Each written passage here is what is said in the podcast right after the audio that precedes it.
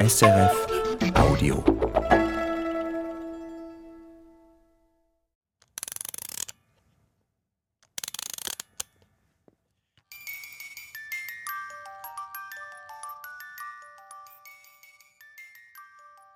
Ich bin Sani Grünewald. Mich beschäftigt in all meinen beruflichen Tätigkeiten die Frage, wie führt man effektiv in einer zunehmend digitalen Welt? Und äh, beruflich setze ich mich damit auseinander. Einerseits als Unternehmerin. Ich habe das Beratungsunternehmen Inspire 9 to 5 gegründet, was sich auf die digitale Transformation fokussiert. Dann habe ich einen Studiengang initiiert an der HWZ, der Hochschule für Wirtschaft in Zürich, wo ich mir die Frage stelle, wie befähige ich Menschen, sodass sie in der digitalen Transformation effektiv führen. Und dann bin ich in verschiedenen mittelgroßen Schweizer Firmen als Verwaltungsrätin tätig. Und auch da ist die Frage, wie stelle ich die Weichen, dass die Unternehmen in der digitalen Transformation in Zukunft erfolgreich sind. Mein Name ist Melanie Pendler, das ist Musik für einen Gast. Und das, was wir während dieser Vorstellung gehört haben im Hintergrund, ist eine hölzerne Musikbox, die seine grüne Welt heute mitgebracht hat ins Studio, die er persönlich viel bedeutet. Und warum das so ist, das erfahren wir im Laufe dieser Sendung. Herzlich willkommen, seine grüne Welt. Sie haben uns jetzt schon einen kleinen Einblick geliefert in Ihre Arbeit, was Sie täglich beschäftigt, was Sie interessiert. Sie sind 35 Jahre alt, aber Sie haben einen Lebenslauf, der auch beeindruckend wäre, wenn Sie 20 Jahre älter wären. Wir werden heute über diesen Lebenslauf, über diesen beruflichen Werdegang sprechen, über Ihre Arbeit, die Sie jetzt schon angetönt haben. Aber ich möchte sehr gerne mit der Musik beginnen, mit der Bedeutung der Musik in Ihrem Leben. Sie haben mir erzählt, als wir uns vorab ausgetauscht haben vor dieser Begegnung, dass Sie als Kind, als Jugendliche Trompete gespielt haben. Und zwar sind Sie dank Ihrer Großmutter dazu gekommen. Wie war das? Genau, ich habe das großartig gefunden, dass meine Großmutter Trompete spielt, so ein wunderbares Instrument. Ich muss ganz generell sagen, ich bin in einer musikalischen Familie groß geworden. Auch meine Mutter hat Klavier studiert. Und diese Tatsache, dass meine Großmutter Trompete gespielt hat, hat dann, als ich so weit war, irgendwie in der zweiten Primarschule, ein Instrument auszusuchen. Das hat dazu geführt, dass ich mich eben auch für die Trompete entschieden habe und dann praktisch bis zur Volljährigkeit Stunden genommen habe, um eben Trompete zu lernen. Und wie erinnern Sie sich an diese Zeit? Haben Sie gerne gespielt als Kind oder mussten Sie sich manchmal auch zwingen, sich hinzusetzen und zu üben? Ich glaube ein bisschen beides. An und für sich ist es ein wunderschönes Instrument. Aber wenn man am Anfang natürlich jedes Instrument, ähm, das am Anfang lernt, oder dann lernt man wirklich am Anfang die Grundlagen. Und die Grundlagen sind nicht immer so spannend, sie sind aber sehr wichtig. Und man muss ja auch äh, dranbleiben. Also es hat ja viel auch mit dem Ansatz zu tun, also dass man diese Spannung in den Lippen auch halten kann, um die hohen Töne vor allem zu treffen und auch klar und vielleicht auch lang zu treffen, je nach Musikstück. Und da gab es natürlich Momente, wo es dann großartig ist, wenn man merkt, ein Stück gelingt. Aber es gab äh, sicherlich auch die Momente, wo man vielleicht lieber was anderes getan hätte oder mal einen Tag ausgelassen hat. Schlussendlich bin ich froh, dass ich dabei geblieben bin, weil gerade am Schluss, wenn man eben etwas mehr kann, macht das Instrument unglaublich Freude. Und können Sie sich erinnern, was genau es war, was Sie so fasziniert hat an der Trompete oder an der trompetenspielenden Großmutter? Also meine Großmutter war ein großes Vorbild. Sie ist eine wunderbare Frau, die auch mich in vielerlei Hinsicht sicherlich beeinflusst hat. Ich fand es einfach cool, wie sie da stand mit der Trompete und gespielt hat. Ich fand auch die Tatsache, dass sie Jazz toll fand. Das hat mich sicherlich auch inspiriert, bis heute sehr gerne Jazz zu hören. Sie hatte viele Noten, die ich auch geerbt habe, wo ich weiß, die hat sie früher gespielt. Und das war für mich einfach etwas Besonderes, was die Großmutter gemacht hat. Das war irgendwie cool und das wollte ich auch damals als Kind. Und an ein Stück, das Sie gemeinsam mit ihr gespielt haben, haben Sie eine ganz besondere Erinnerung an Summertime von Louis Armstrong und Ella Fitzgerald. Mhm. Was für Bilder kommen da hoch, wenn Sie das hören? Ja, das ist wirklich für mich ganz ein besonderes Stück. Es ist ein Stück, das wir eben zusammengespielt haben in einem Sommer.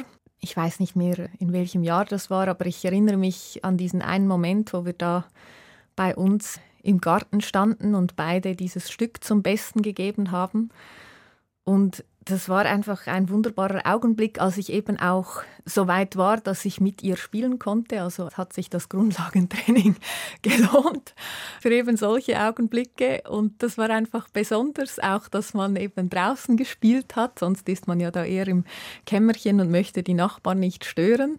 Aber das war einfach ein wunderbarer Augenblick, wo wir gemeinsam diesen Rhythmus hatten und eben auch das Jazzige. Das ist schon etwas, was mir sehr gefällt. Ich meine, man kann natürlich auch Klassik mit der Trompete spielen. Es gibt wunderschöne Lieder. Aber das Jazz-Element, das Improvisierende, das Aufeinander, das, äh, so weit war ich dann doch nicht, aber das Aufeinander grundsätzlich hören, das Aufnehmen von dem, was der andere probiert und das dann wieder selber weiterspinnen, so diese Art des Dialoges zwischen Instrumenten, das macht mir bis heute Freude, vor allem dem zuzuschauen. Und dann ist auch Louis Armstrong eine besondere Figur für mich, weil in der vierten Klasse durfte ich einen Vortrag zu einer Persönlichkeit halten, zu einer besonderen, die konnte man sich selbst aussuchen. Und meine Großmutter hatte so ein Buch von Time Magazine mit 100 großartigen Persönlichkeiten des 20. Jahrhunderts und ich habe mir da eben Louis Armstrong ausgesucht, diesen wunderbaren Musikanten mit der unverwechselbaren Stimme und diesem großartigen Talent, Trompete zu spielen wie kein zweiter.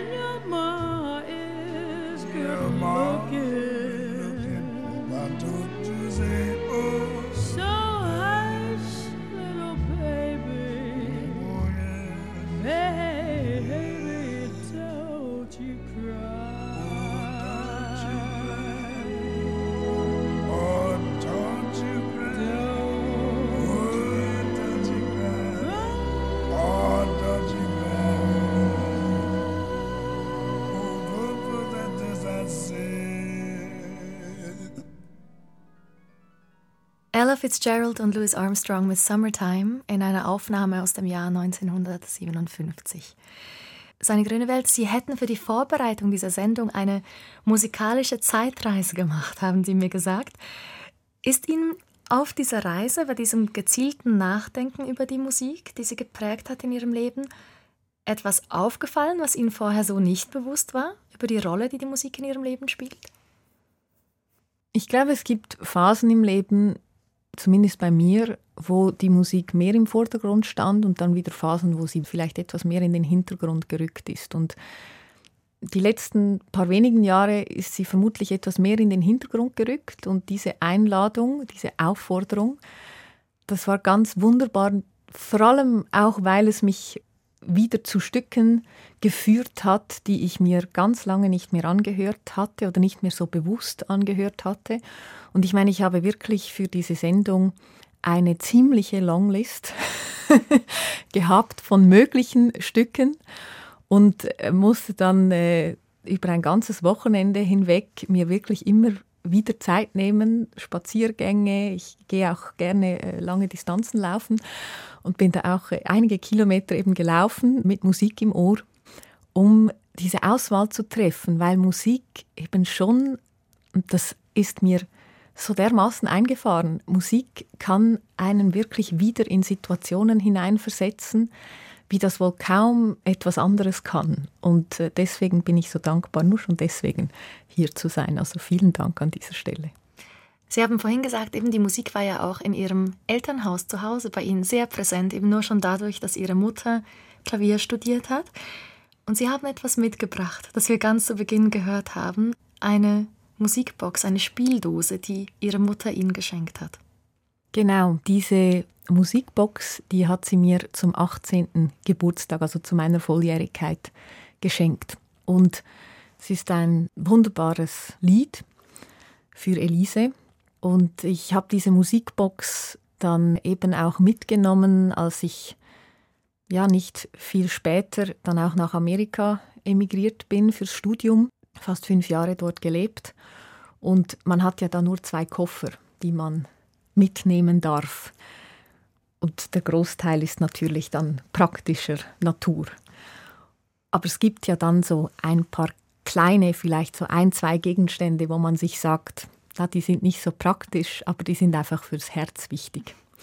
Und diese Musikbox war eben fürs Herz wichtig und ist fürs Herz wichtig, weil es mich ein Stück weit, vor allem in den Momenten in diesen Jahren, wo es dann auch so war, dass ich etwas Heimweh hatte oder einfach vielleicht etwas näher sein wollte, habe ich die aufgezogen und das hat mich ein bisschen eben transportiert, wie wir es vorher gerade besprochen haben. Und bis heute, also es ist einfach eine Erinnerung an diesen Moment, als ich volljährig wurde, an diese Zeiten, wo ich nicht in der Schweiz gelebt habe und es ist eine Erinnerung, die mich meiner Mutter näher bringt. Und deswegen ist es für mich einfach ein unglaublich wichtiger, schöner, bedeutsamer Gegenstand.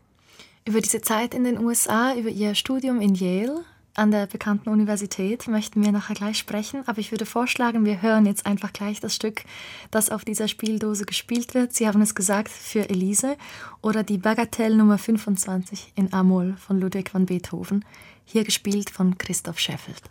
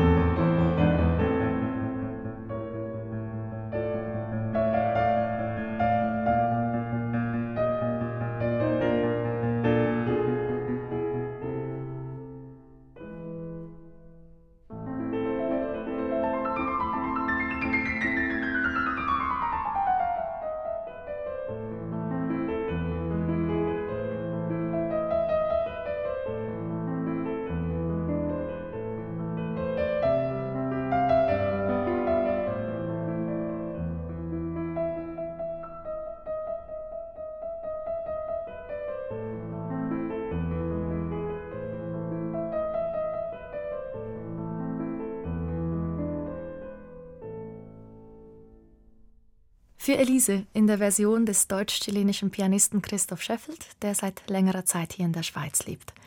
Bei mir zu Gast ist die Unternehmerin und Verwaltungsrätin Sonny Grönewald, die zu diesem Stück einen ganz besonderen Bezug hat. Es hat sie begleitet, nicht nur im übertragenen Sinne, sondern tatsächlich wortwörtlich in einer kleinen Musikbox, als sie sich als junge Frau entschieden haben, aus der Schweiz, aus Zürich wegzuziehen und in den USA zu studieren. Und zwar nicht irgendwo, sondern an der Elite-Universität Yale. Wie kam es dazu? Ich hatte Glück, dass die Kantonsschule Enge, wo ich das Gimmi gemacht habe. In der Stadt Zürich? Genau, in der Stadt Zürich. Ich hatte Glück, dass diese Kantonsschule Teil eines Programms war, denn die Stadt Zürich ist die Schwesterstadt von San Francisco. Und ein Teil dieser Partnerschaft führte dazu, dass Schulen in den jeweiligen Städten beschlossen, ein Austauschprogramm zu lancieren. Und dieser Austausch, der dann, ich glaube, mit etwa 17, also im zweitletzten Jahr stattfand, das war für mich das erste Mal USA und das war für mich eine lebensverändernde Reise. Ich hatte eine tolle Gastfamilie, ich war drei Wochen da, ich konnte an eine Highschool und diese Gastfamilie, vor allem auch der Gastvater, hat es sich zur Aufgabe gemacht, dass er mir wirklich die USA näher bringt. Und wir haben da verschiedene Dinge angeschaut, unter anderem eben auch die Universitäten Stanford und Berkeley, was da in der Nähe ist. Und ich habe einfach diese ganze Atmosphäre, die da auf den Universitätscampus herrschte, das war für mich etwas Unglaubliches. Das hat so eine Resonanz erzeugt. Schon da dachte ich so, wow, wenn das irgendwie geht, dass ich da mal studieren könnte, das wäre schon großartig. Ein Jahr später hatte ich die Möglichkeit, meine Gastschwester zu begleiten. Es ist ziemlich üblich, dass man, wenn man an der Westküste lebt, dass man sich die Ostküste anschaut als möglicher Studienort. Und sie hat diese Reise geplant, weil sie eben auch bald aufs College gehen würde und hat mich gefragt, ob ich mitkommen wolle. Und das war ausgerechnet in den Herbstferien und da dachte ich, ja gut, dann treffe ich die in Boston und fahre da mit denen runter nach Washington, DC. Und auf dem Weg würden wir eben verschiedene Universitäten anschauen, eine davon Yale. Und ich war an dem Yale Campus nur für 45 Minuten, aber ich war da bei einer Session und da hat eine Studentin erzählt, wie das so ist an der Yale University. Und sie hat über diese Erfahrung so gesprochen, als ob es etwas wirklich Außerordentliches ist, im Sinne von, ich darf hier studieren ich darf hier mich zu den Themen informieren, mehr lernen, dort und da auch forschen, Sport machen. Ich darf diese Dinge tun. Und wenn man so Teenager ist in der Schweiz, dann hat man einfach grundsätzlich im Umfeld eher Leute, die so das Gefühl haben, oh, ich muss nicht Schule. Und ich war immer ein neugieriger Mensch, ich bin es ja heute noch sehr.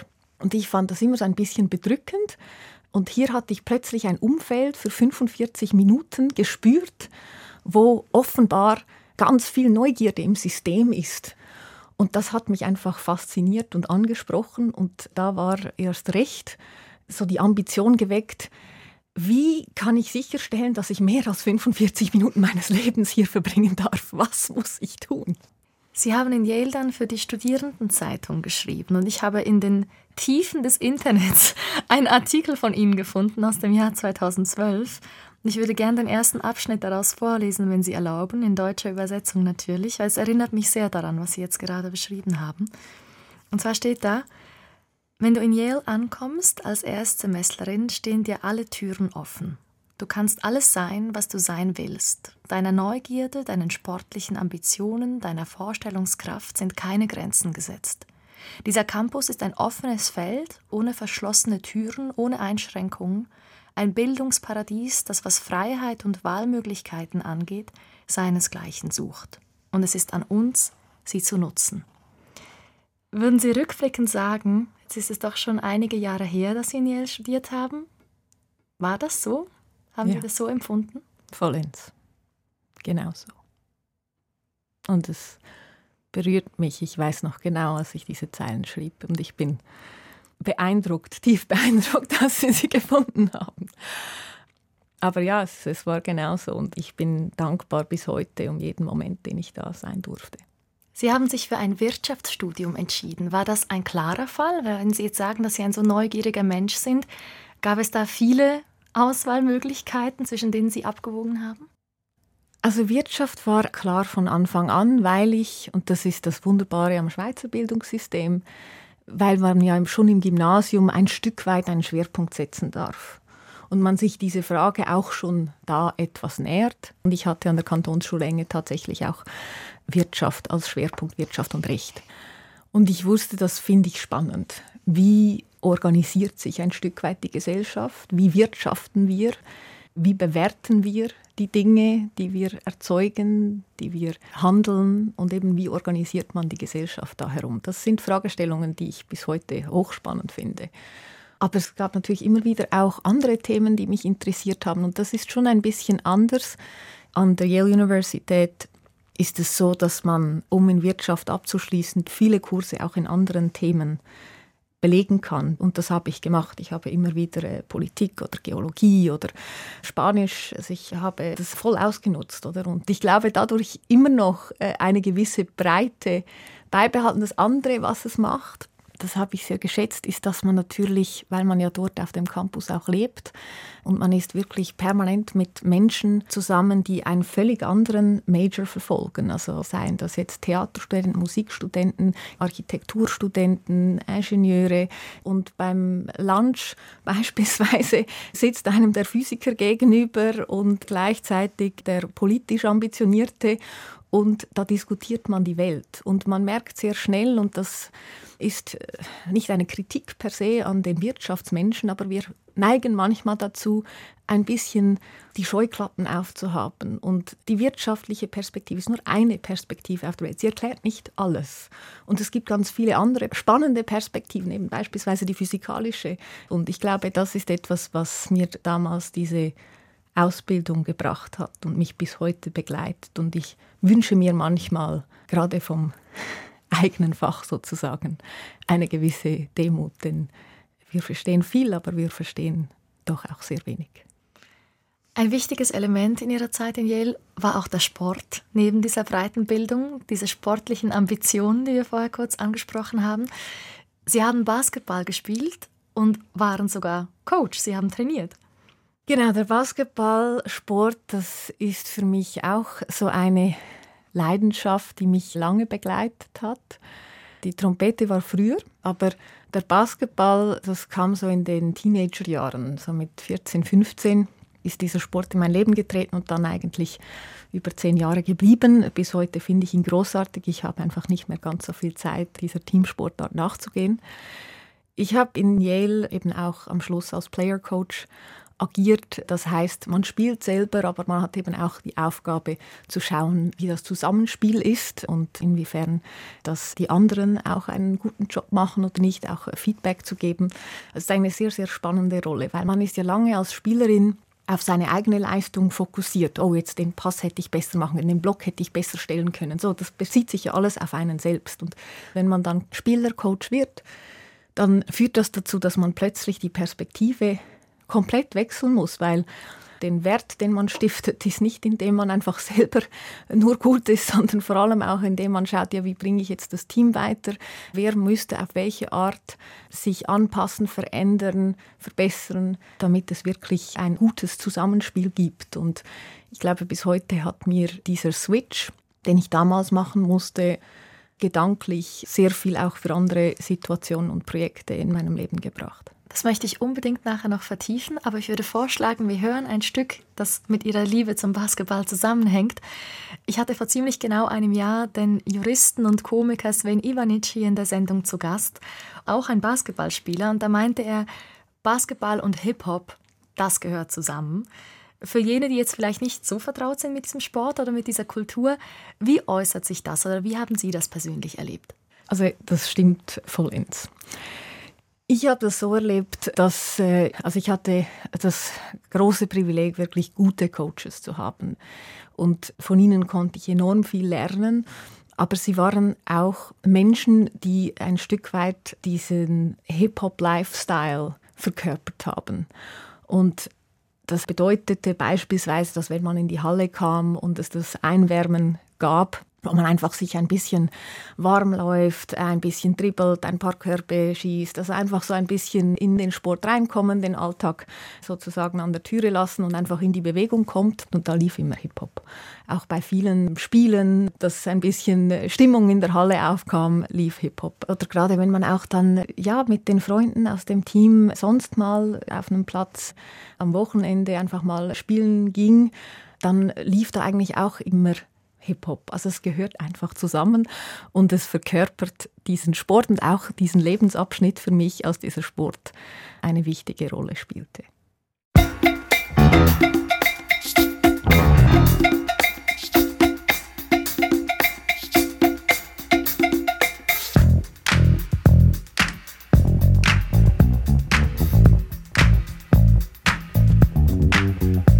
I said a hip the hip it, the hip to the hip hip hop. You don't stop the rocker to the bang bang boogie. Say up jump the boogie to the rhythm of the boogie to beat.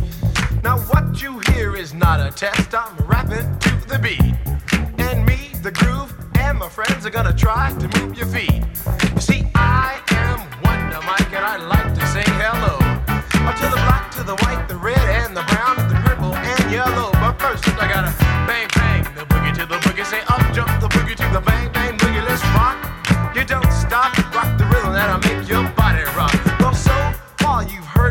voice, but I brought two friends along. And next on the mic is my man Hank. Come on, Hank, sing that song. Check it out, I'm the C-A-S-N, the O-V-A, and the rest is F-L-Y. You see, I go by the code of the doctor of the mix, and these reasons I'll tell you why.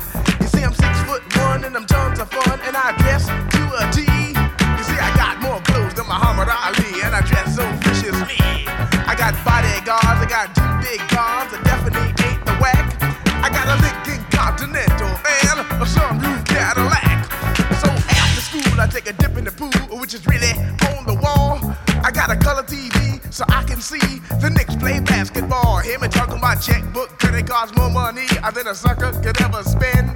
But I wouldn't give a sucker or a punk from the rock, not a dime till I made it again. Everybody go, oh, hotel, motel, what you gonna do today? Cause I'm gonna get a fly girl, gonna get some spank and drive off in a death OJ. Everybody go,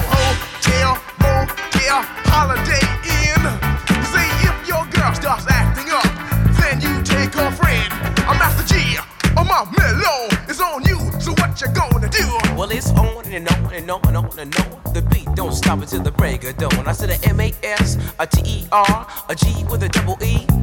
I said I go by the unforgettable name of the man they call a Master G. Well, my name is known all over the world by all the foxy ladies and the pretty girls. I'm going down in history as the baddest rapper that ever could be. Now I'm feeling the highs and you're feeling the lows. The beat starts getting into your toe. You start pumping your fingers and stomping your feet and moving your body while you're sitting and you're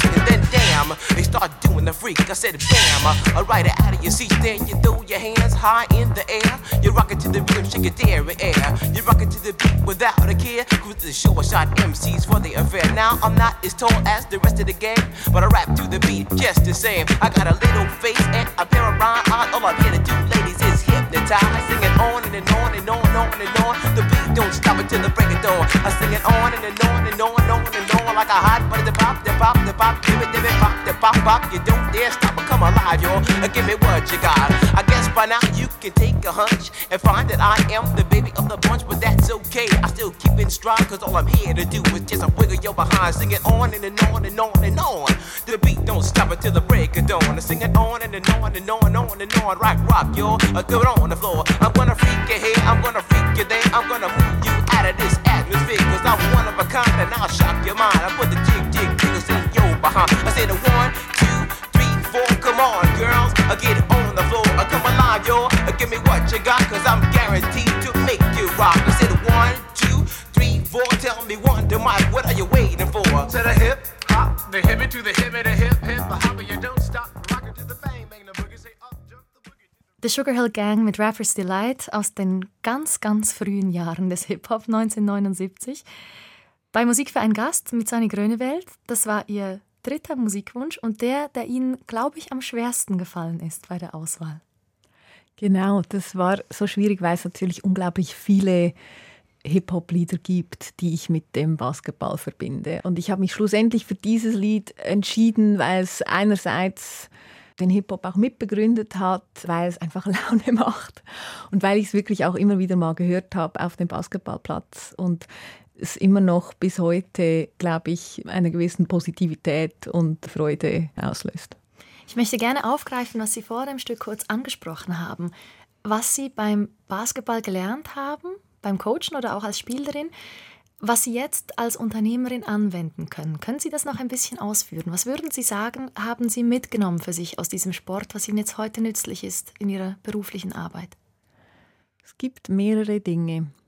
Ich glaube, insgesamt Sport ist eine großartige Lebensschule. Also ich empfehle wirklich jedem, gerade vielleicht auch am Anfang des Lebens, unbedingt Sport zu machen. Gerade auch Teamsport. Das bringt einem so viele wichtige Dinge bei. Ich bin vergleichsweise spät zum Basketball gekommen. Also ich habe mit 14, 15 gestartet und habe dann aber versucht, ein bisschen aufzuholen und war dann auch viel so in Camps, unter anderem auch in Tenero im Basketballcamp.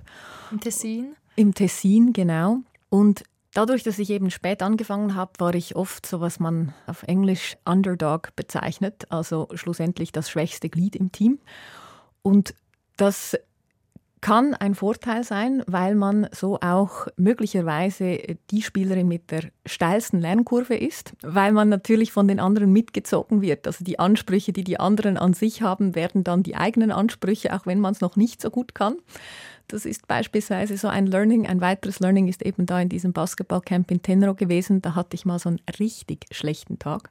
Auf jeden Fall hat das dazu geführt, dass mein Coach mich da wirklich mehrmals von der Seitenlinie ziemlich lautstark daran erinnert hat, dass ich doch verdammt nochmal diesen Block setzen solle und so weiter. Und ich war dann echt fertig am Ende des Tages, weil ich so das Gefühl hatte, ich kriege gerade gar nichts auf die Reihe und vielleicht wird das auch gar nichts. Und der Coach hat das dann gemerkt und hat mich auf die Seite genommen am Ende des Tages und meinte so, und das ist mir bis heute geblieben, Sani, solange ich mit dir rede, bin ich daran interessiert, dass du besser wirst.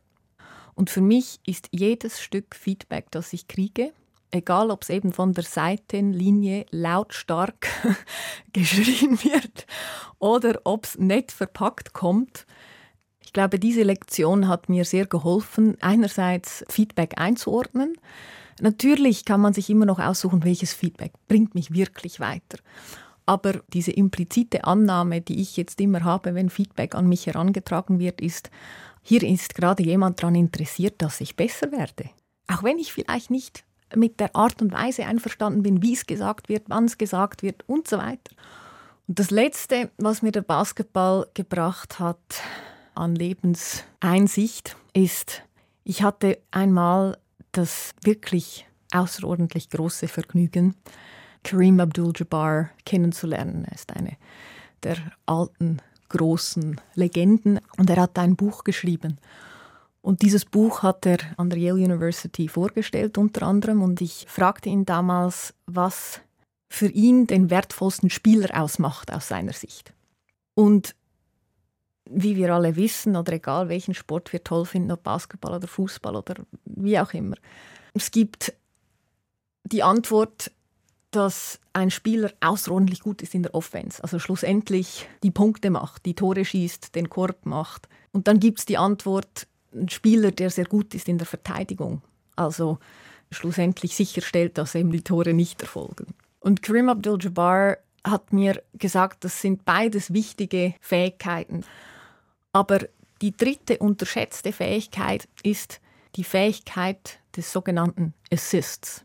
Der Assist im Basketball ist jene Spielerin, jener Spieler, der den kritischen Pass gibt, bevor jemand anders den Korb macht.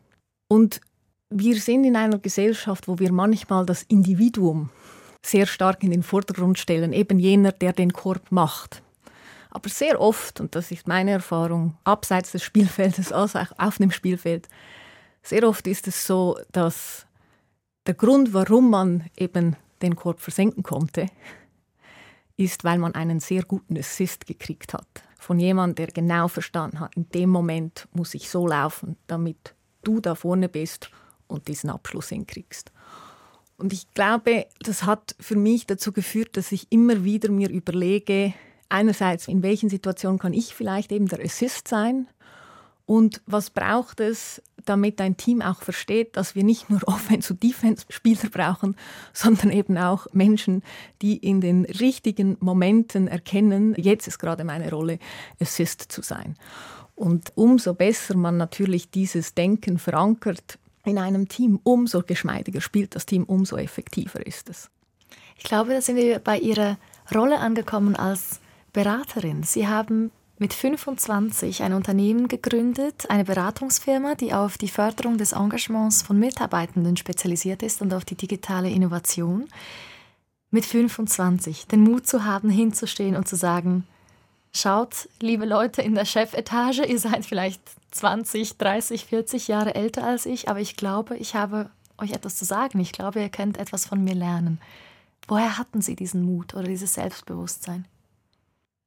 Ich glaube, es ist ein Prozess dahinter. Oder es mag jetzt so erscheinen, dass man sich diesen Augenblick da so rausnimmt und sagt, ja, da hattest du es und vorher hattest du es vielleicht nicht. Und sehr oft ist es ja so, dass sich das aus der Historie heraus aufbaut eigentlich.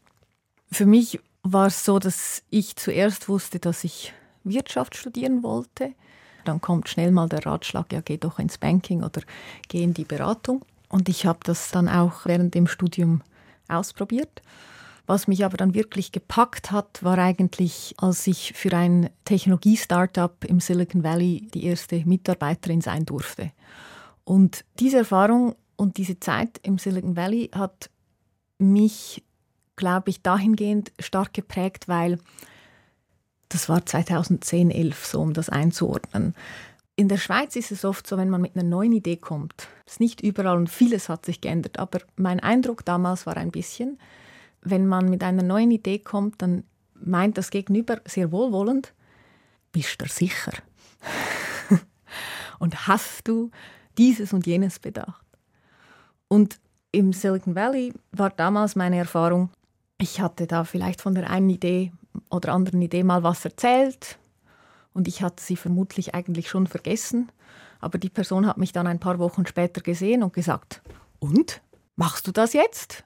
Bist du schon weiter? Ich habe mir übrigens überlegt, du könntest das noch größer denken. Hast du dir eigentlich schon mal Gedanken gemacht, ob du nicht diesen oder jenen Investor ansprechen willst? Ich kenne da jemanden. Also beides kommt ja aus einem sehr wohlwollenden Momentum heraus. Aber manchmal habe ich den Eindruck, in der Schweiz ist das wohlwollende Momentum sicher zu gehen, dass man das Risiko auch sich bewusst ist. Und im Silicon Valley war es damals eher so, der Ort hat sich ja auch verändert, aber nichtsdestotrotz war es eher so, wie kann ich die Idee noch mal größer machen und darauf aufbauen.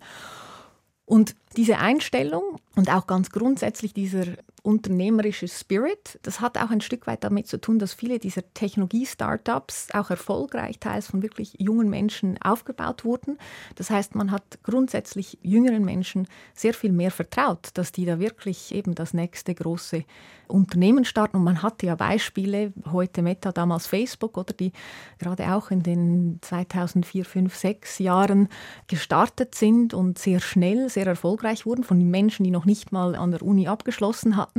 Und daraus heraus ist vielleicht ein Stück weit, um auf die Frage zurückzukommen, auch ein Selbstvertrauen erwachsen. Und das Zweite ist, ich habe meine Abschlussarbeit damals über den ökonomischen Wert eines positiven Arbeitsumfeldes geschrieben. Ich habe mich sehr interessiert dafür. Silicon Valley versus Wall Street, das sind zwei sehr erfolgreiche wirtschaftliche Regionen, aber gleichzeitig von den Ansätzen her, wie die Organisationskultur gelebt wird, doch grundsätzlich verschieden. Und da habe ich viele Interviews geführt für die Arbeit und habe so eigentlich sehr viel Einsicht gekriegt von verschiedenen Führungspersönlichkeiten, auch CEOs, die da offen waren, mit mir zu diskutieren und diese Themen zu vertiefen. Und ich glaube, diese Erfahrungen auch wieder, das hat dazu geführt, dass ich da vielleicht etwas mehr Selbstvertrauen hatte und natürlich auch die Tatsache, dass ich ja nicht alleine gegründet habe. Das hat sicherlich auch nochmal geholfen. Sie haben mittlerweile mehrere Firmen gegründet. Sie sind in Verwaltungsräten von fünf Schweizer Unternehmen. Eben, Sie leiten einen Studiengang und das alles mit Mitte 30. Das ist rein objektiv gesprochen etwas, was sich viele Menschen wünschen würden für ihr Leben oder wie sie sich vielleicht ein erfülltes Leben vorstellen. Wie häufig sind Sie mit Neid konfrontiert? Die Antwort aus dem Bauch heraus ist nicht sehr oft. Aber es ist natürlich auch schwierig einzuschätzen, weil das ja eher ein Gefühlsausdruck ist, der nicht an einen selbst herangetragen wird. Weil sonst, nicht so direkt oder so offen vielleicht. Ja. Genau, also von daher abschließend beantworten kann ich es nicht. Da müsste man andere fragen aus meinem Umfeld vielleicht. Ich versuche wirklich in vielen Momenten Brücken zu bauen, Türen zu öffnen, andere zu unterstützen. Und das ist mir auch ganz, ganz wichtig. Also in Englisch gibt es diesen Ausdruck, if you manage to the top, send the elevator back down. That's your job and responsibility. Und ich halte das auch so. Sei dahingestellt, was the top ist, oder? Also das muss jeder und jede für sich selber entscheiden, wann sagt man von sich oder glaubt man von sich aus, man hat Erfolg erreicht. Oder das ist eine ganze Diskussion in sich selbst. Was bedeutet überhaupt Erfolg? Und vor allem ist das ja auch eine Mischung von persönlichem Erfolg, also wann glaubt man selber, dass man erfolgreich ist und wann glaubt die Gesellschaft, dass man erfolgreich ist. Also das ist nochmal eine, eine Diskussion, die ich hier jetzt mal so pargiere, aber die man absolut führen sollte. Und gerade auch mit Blick auf dem Thema Neid und, und so weiter, was Sie vorher angesprochen haben. Aber ich denke schon, dass es wichtig ist, wenn man in irgendeiner Weise gut vorangekommen ist, aus welchen Gründen und Umständen auch immer. Das ist ja auch immer eine Mischung von Umstand und Eigenantrieb dass man, wenn man kann, in irgendeiner Form doch auch versucht, für andere Opportunitäten zu ermöglichen. Wenn wir das vielleicht ein bisschen wegnehmen vom Erfolg oder vom Status, wann sind Sie glücklich? Was macht Sie glücklich? Oh, viel. Also ich freue mich über einen wirklich guten Latte Macchiato am Morgen. Das macht mich glücklich. Es sind die kleinen Dinge, ein gutes Lied auf der Fahrt zur Arbeit, ein Lächeln äh, auf der Straße, eine schöne Begegnung, Freundschaften, Menschen, die mir nahestehen, denen es gut geht und wenn ich das teilen kann, die Freude. Also es gibt ganz viele Dinge, Sport, Laufen, ich gehe unglaublich gerne laufen. Bewegung insgesamt macht mich glücklich. Und natürlich auch, wenn man merkt, dass etwas aufgeht. Wenn man merkt, jetzt haben wir gerade auch irgendwie wieder gekrampft und jetzt sind wir aber so weit, dass es klappt und dann so diese Momente auch wirklich zu genießen. Das ist auch ein Feedback, was mal an mich herangetragen wurde von einer ehemaligen Mitarbeiterin, dass sie wegen mir jetzt die kleinen Erfolge mehr zelebriert und das war eines der schönsten Komplimente, die ich von jemandem gekriegt habe, der mal mit mir zusammengearbeitet hat, weil das ist mir schon wichtig, dass man auch immer wieder die Zwischenschritte sieht. Es ist ja sehr oft so, oder? es braucht viel Engagement, dass sich Dinge in die Richtung bewegen, wo man glaubt, dass es die richtige Richtung ist. Und deswegen sollte man auch immer wieder versuchen, Freude zu haben an diesen kleinen und großen Momenten, wo Engagement in irgendeiner Form etwas auslöst. Ich glaube, bei diesen Stichworten, beim Engagement, beim Fortschreiten, nach vorne blicken, das bringt uns zum nächsten Stück, das Sie mitgebracht haben. Es ist nochmal eines aus den USA, nochmals Hip-Hop oder vielleicht eher RB. Hope von Twister und Faith Evans. Ein Stück aus dem Jahr 2004, aber mit einer aktuellen Botschaft, wie Sie finden. Ja, das Lied kommt aus einem Film, den ich empfehlen kann, Coach Carter. Also für alle, die jetzt noch nicht genug von Basketball haben, der lohnt sich. Und die Frage, die ich Ihnen mitgebe, falls Sie den Film schauen, ist, was bedeutet Sieg, was bedeutet Niederlage? Das ist das eine und ich glaube, dieses Lied in diesem Film zeigt das und regt diesen Gedanken an. Das zweite ist, und deswegen habe ich ihn eigentlich mitgebracht, ich glaube, wir sind aktuell in einem Moment der Geschichte der Menschheit, wo wir gerade wieder viele Entwicklungen beobachten, wo man sich ernsthaft die Frage stellt, wo geht denn das gerade hin? Und wo man auch sehr besorgt auf die Entwicklungen schaut, sei das in Europa, wir haben wieder Krieg in Europa, etwas Undenkbares. Wie konnte sowas passieren? Wir haben Konflikte im Mittleren Osten, wie wir es uns eigentlich auch nicht vorstellen konnten, dass das jetzt wieder so passiert. Was man in den Medien liest, das kann man gar nicht richtig verarbeiten und zwar in einer Frequenz, die machtlos macht.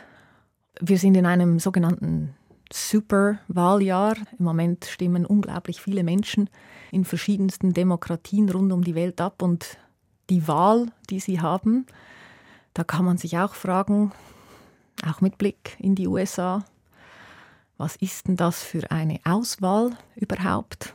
Wenn man das weiterdenkt, oder ist denn das wirklich die Zukunft? Repräsentieren denn die Kandidaten, die zur Wahl stehen, wirklich das Zukunftsbild, was wir uns für eine fortschrittsorientierte, gemeinschaftsorientierte Welt wirklich, wirklich vorstellen? Also da sind ganz viele Fragen. Und die Tatsache, dass auch technologisch sich durchaus auch wieder Veränderungen abzeichnen. Das Stichwort am Weltwirtschaftsforum in Davos war ja unter anderem KI, künstliche Intelligenz und was wird das äh, wiederum äh, für einen Einfluss haben auf die Arbeitswelt und auf verschiedenste Lebensbereiche. Und ich glaube, hier sind wir einfach als Gesellschaft mit unglaublich vielen Fragestellungen konfrontiert, wo man sich fragen muss, was mache ich damit und wie blicke ich denn auf die Zukunft. Und medial wird uns suggeriert, dass man vielleicht nicht so viel Zuversicht haben kann wie auch schon. Und es ist nicht so, dass ich die Realität nicht sehe. Ich sehe sie absolut sehr klar. Aber ich glaube, die stärkste Art und Weise, wie Veränderung wirklich gelingen kann, ist, wenn wir in irgendeiner Form wieder zurückfinden zu den positiven Zukunftsbildern. Weil wenn wir keine positiven Zukunftsbilder gesellschaftlich haben, dann wissen wir ja auch gar nicht, wie wir in eine positive Zukunft möglicherweise kommen können. Es braucht gesellschaftlich wieder Zuversicht und mehr Fokus auf, wie kommen wir dahin, dass wir positive Narrative für die Zukunft entwickeln. Und da sind die Medien gefragt, da sind Politiker gefragt, da sind Wirtschaftsleute gefragt, da sind wir alle gefragt, wie kriegen wir es hin? KI, Technologie, Arbeitswelt, oder wie kriegen wir es hin, dass wir diese künstliche Intelligenz nutzen, sodass wir schlussendlich eine wirklich bessere Arbeitswelt für alle Arbeitgeber und Arbeitnehmer haben. Und das haben wir heute in der Hand, aber wir brauchen ein Bild, das nicht abschreckt, das nicht Ängste schürt, sondern ein Bild, wo man sagt, ja, ist noch nicht alles klar, aber wir packen an und wir kriegen das hin. Und das Lied, das ist ein Lied, was mir wieder mehr Zuversicht gibt, obwohl, wenn man zum Beispiel die Lyrik auch anschaut, es nicht verkannt wird, dass die Dinge auch schwierig sind.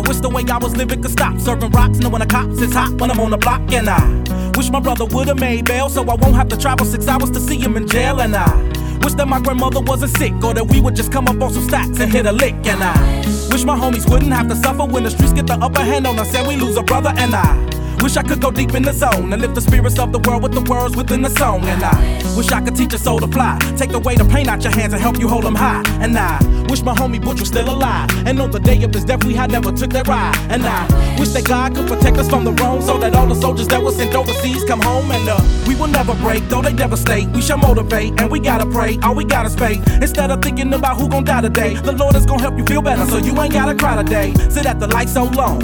And then we gotta move straight forward cause we fight so strong.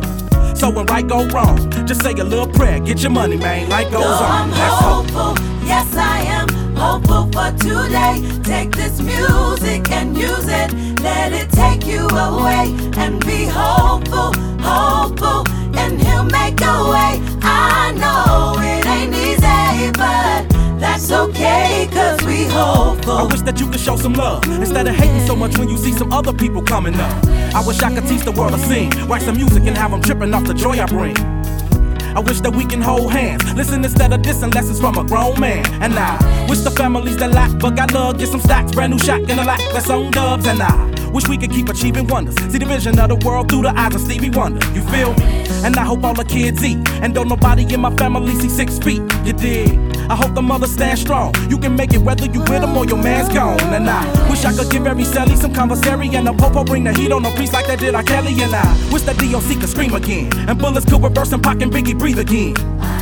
then one day they could speak again. I wish that we only saw good news every time we look at CNN. I wish we could never get the blues. Wish I could bring back the people that died at E2. I wish that we could walk a path, stay doing the right thing, hustle hard so the kids maintain up in the game. Let's go. hopeful, yes I am hopeful for today. Take this music and use it, let it take you away and be hopeful, hopeful, and he'll make a way. I know it ain't easy, but that's okay, cause we hope. Wish earth wasn't so apocalyptic. I try to spread my message to the world the best way that I can give it. We can make it, always be optimistic. If you don't listen, gotta live my life the best way that I can live it. I pray for justice when we go to court. Wish it was all good, so the country never even went to war. Why can't we kick it and just get them on? And in the famous words of Mr. King, why can't we all just get along? Hope we can find a better way to shop in peas and I hope we find a better way than copper keys and I wish everybody would just stop and freeze and ask why are we fulfilling these downfalls and these prophecies? You can be wrong if it's you doubting. With the faith of a mustard seed, you can move mountains. And only the Heavenly Father can ease the hurt. Just let it go and keep praying on your knees in church. Let's go. hopeful, yes I am hopeful for today. Take this music and use it, let it take you away and be hopeful, hopeful, and he'll make a way. I know it ain't easy, but that's okay. Cause we hopeful, yes I am hopeful for today. Take this music and use it, let it take you away and be hopeful, hopeful, and he'll make a way. I know it ain't easy, but that's okay, cause we hopeful.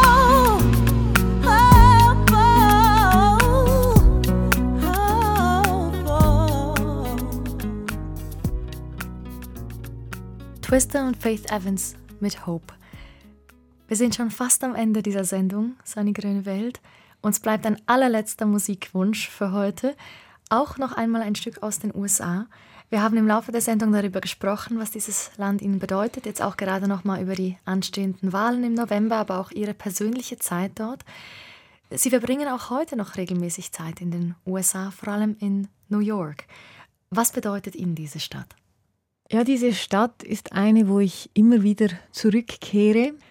Es war während dem Studium so, ich bin ja in New Haven gewesen und New Haven ist mit der Metro North Line etwa eineinhalb Stunden von New York entfernt. Also die große Metropole war natürlich hochspannend, dass man da mal hingegangen ist als Student, gerade wenn man eben aus dem vergleichsweise kleinen Städtchen New Haven ein bisschen ausbrechen wollte. Und was es natürlich bei mir immer wieder auslöst, ist eine unglaubliche Energie unternehmerisch, kreativ, auf allen Ebenen, die da ist. Menschen aus so vielen verschiedenen Herkunftsländern, aus äh, verschiedenen Lebensumständen, die da zusammenfinden, die auch auf vergleichsweise kleinem Raum zusammenleben, wo man auch merkt, äh, ja, äh, der New Yorker, da hat man so ein bisschen dieses stereotypische Bild des schnell laufenden, energischen, nicht nur netten Menschen, aber ich muss sagen, was mir immer wieder auffällt, ist auch, dass man doch viel mehr aufeinander schaut, weil man eben auf engerem Raum ist. Also das ist vielleicht dem entgegenzuhalten.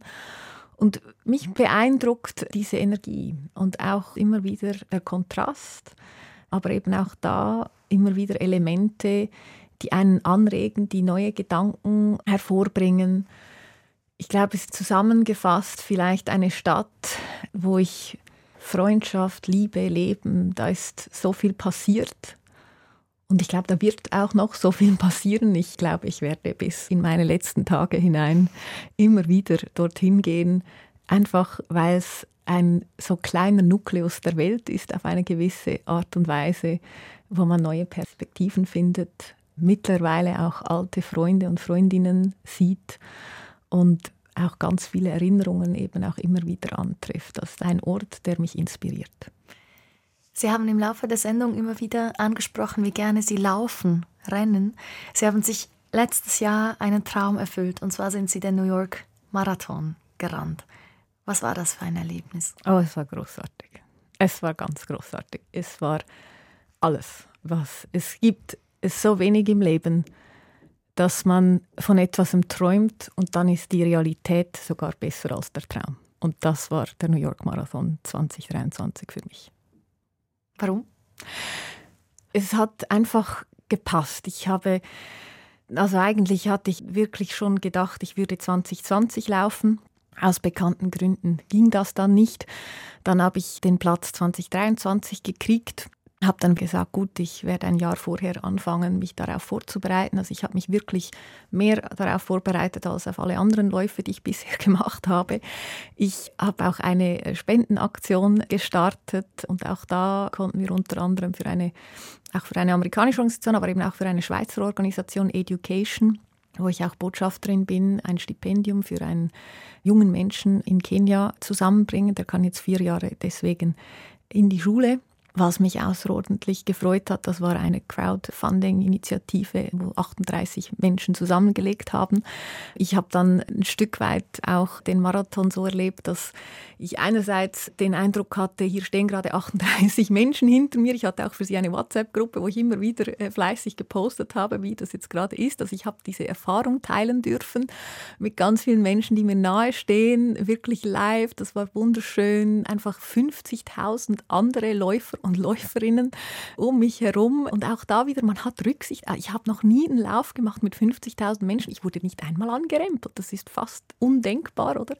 Aber es war so. Dann ist es natürlich einfach, New York ist im Ausnahmezustand. Das ist wie ein Volksfest auf 38 Kilometern. Und die anderen vier, die fehlen, das ist mir schon klar. Der Marathon ist ja 42. Die anderen vier, das sind etwa die Brücken. Da können keine Menschen drauf. Und jedes Mal, man geht ja durch die fünf Boroughs, oder das heißt, man geht von Staten Island nach Brooklyn und von Brooklyn Brooklyn nach Queens und von Queens nach Manhattan und dann in die Bronx. Und dann jeder dieser Nachbarschaften hat nochmal einen ganz eigenen Spirit. Brooklyn natürlich eben mit dem Hip-Hop, die Bronx mit dem Latin oder Manhattan, da findet man alles Mögliche, Popmusik und so weiter. Also das war einfach unglaublich. Ich glaube, selbst wenn ich jetzt jemand wäre, der nicht rennen könnte, ich würde den laufen und wenn das mich zehn Stunden kosten würde, völlig egal. Die Experience ist es absolut wert gewesen. Und ich habe einfach auch mit Menschen, die mir sehr nahe stehen, das auch feiern können. Und, und das war einfach, ja, es war in sich einfach der perfekte Lauf. Es gibt ein Stück, das Sie bei diesem Lauf, bei diesem besonderen Erlebnis begleitet hat. Und das ist das allerletzte Stück dieser Sendung. Ja, das ist Empire State of Mind von Alicia Keys. Das ist ein Lied, was ich immer wieder auf den Straßen von Manhattan höre. Das kommt man nicht umher. Diese Rikscha-Taxis sozusagen, die Touristen in der Gegend herumfahren, haben ja oft so Lieder ziemlich lautstark am Abspielen. Und als ich da beim New York Marathon beim Grand Central vorbeigelaufen bin, ist mir eben ein solches Taxi begegnet. Und da lief eben dieses Lied Empire State of Mind. Und ich habe einfach gedacht, das ist jetzt doch wieder typisch. so New York, da steht man irgendwie kurz vor 6 Uhr morgens und äh, wird auf diese wundervolle Art in den Tag begrüßt und darf so ein Abenteuer starten wie den New York Marathon. Und dafür steht dieses Lied für einen wunderbaren Start. Sonny Grönefeld, vielen Dank, dass Sie diesen besonderen Augenblick mit uns geteilt haben und auch Ihre Gedanken Ihre Erinnerungen, Ihre Sichtweise. Es war mir ein großes Vergnügen. Das Vergnügen war ganz meinerseits. Ich habe mich außerordentlich gefreut, dass ich mit Ihnen und offenbar auch mit einigen Hörerinnen und Hörern diese Stunde verbringen durfte. Danke vielmals.